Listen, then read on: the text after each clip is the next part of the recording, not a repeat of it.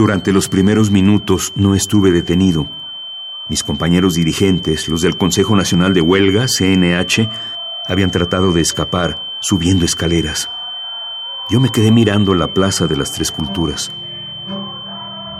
Subieron a paso veloz unos jóvenes sin uniforme, pero con un guante blanco en una mano y pistola en otra. Yo tenía la edad, la complexión y el aire de quien mira atento la multitud abajo, así que me consideraron uno de los suyos y dispararon junto a mí. Hasta que al notar que yo no disparaba, uno me puso atención. Se cruzaron nuestras miradas y noté cómo buscaba mis manos puestas sobre el barandal. Ninguna traía guante blanco. Me ordenó ir con otros detenidos con las manos en alto y contra la pared. Luis González de Alba Una serie de interrupciones donde los asuntos importantes se priorizan ante los urgentes. Así podríamos definir la vida del escritor, periodista, divulgador de la ciencia y activista Luis González de Alba. Su infancia en San Luis Potosí se interrumpió cuando su familia se trasladó a Guadalajara. En la Ciudad de México interrumpió su carrera de psicología para unirse al movimiento estudiantil de 1968.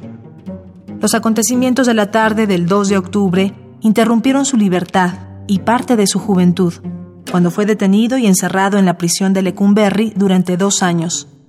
En ese encierro, concibió y creó su primera novela, Los años y los días. Cuando recuperó su libertad, interrumpió su estancia en el país y se autoexilió en Chile, para viajar después por Argentina y Brasil.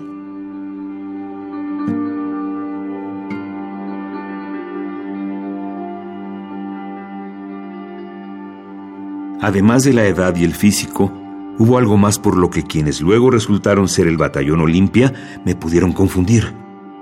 Invitaba de vez en cuando a cenar a la pintora Fanny Rabel y siempre me llevaba un dibujo suyo a lápices de colores. Uno tenía una dedicatoria que me estremeció. Al muy querido Luis González de Alba, Ángel Peligroso. Años antes, el Olimpia había estado de acuerdo. Luego mi primer faje con venidas conjuntas, el pintor Miguel Cervantes. Cuando le dije que tenía esos dibujos y mencioné la dedicatoria, respondió con voz enronquecida por el cáncer que lo mataría. Estoy de acuerdo con Fanny. Interrumpió el impronunciado pero espeso velo que minimizaba la homosexualidad y propagaba la homofobia en el país gracias a un manifiesto en defensa de los homosexuales en el suplemento cultural Siempre, junto a la directora teatral Nancy Cárdenas y el escritor Carlos Monsiváis. A raíz de su participación en el Consejo Nacional de Huelga, se volvió un miembro activo de los movimientos de izquierda durante los años 70 y 80. Participó en la fundación del Partido Socialista Unificado de México, del Partido Mexicano Socialista y del Partido Revolución Democrática. Sin embargo, también interrumpió su apoyo a la izquierda e intentó reformarla al volverse uno de sus principales críticos.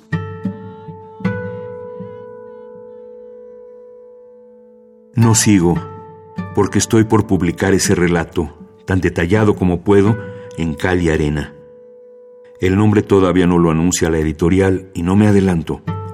Solo aclaro, mis amigos dirigentes no estuvieron en ese mismo lugar porque se ocultaron en un departamento del quinto piso, con vista contraria a la plaza, hacia el interior de la unidad habitacional. Los detenidos eran periodistas y muchos colados que habían logrado pasar a nuestros guardias colocados en las escaleras. El texto que has escuchado proviene de un par de manuscritos del autor creados durante su estancia en Lecumberri. Fue una de las últimas entradas que Luis González de Alba publicó en su blog, días antes de que el caos volviera a interrumpir la tranquilidad.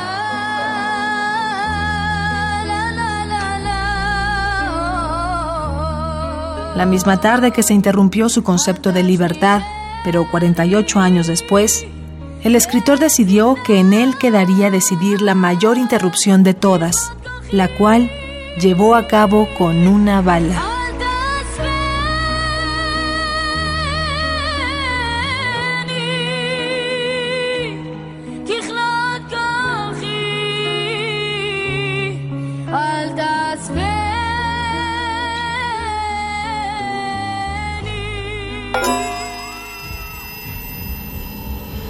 Autores que el tiempo no borra.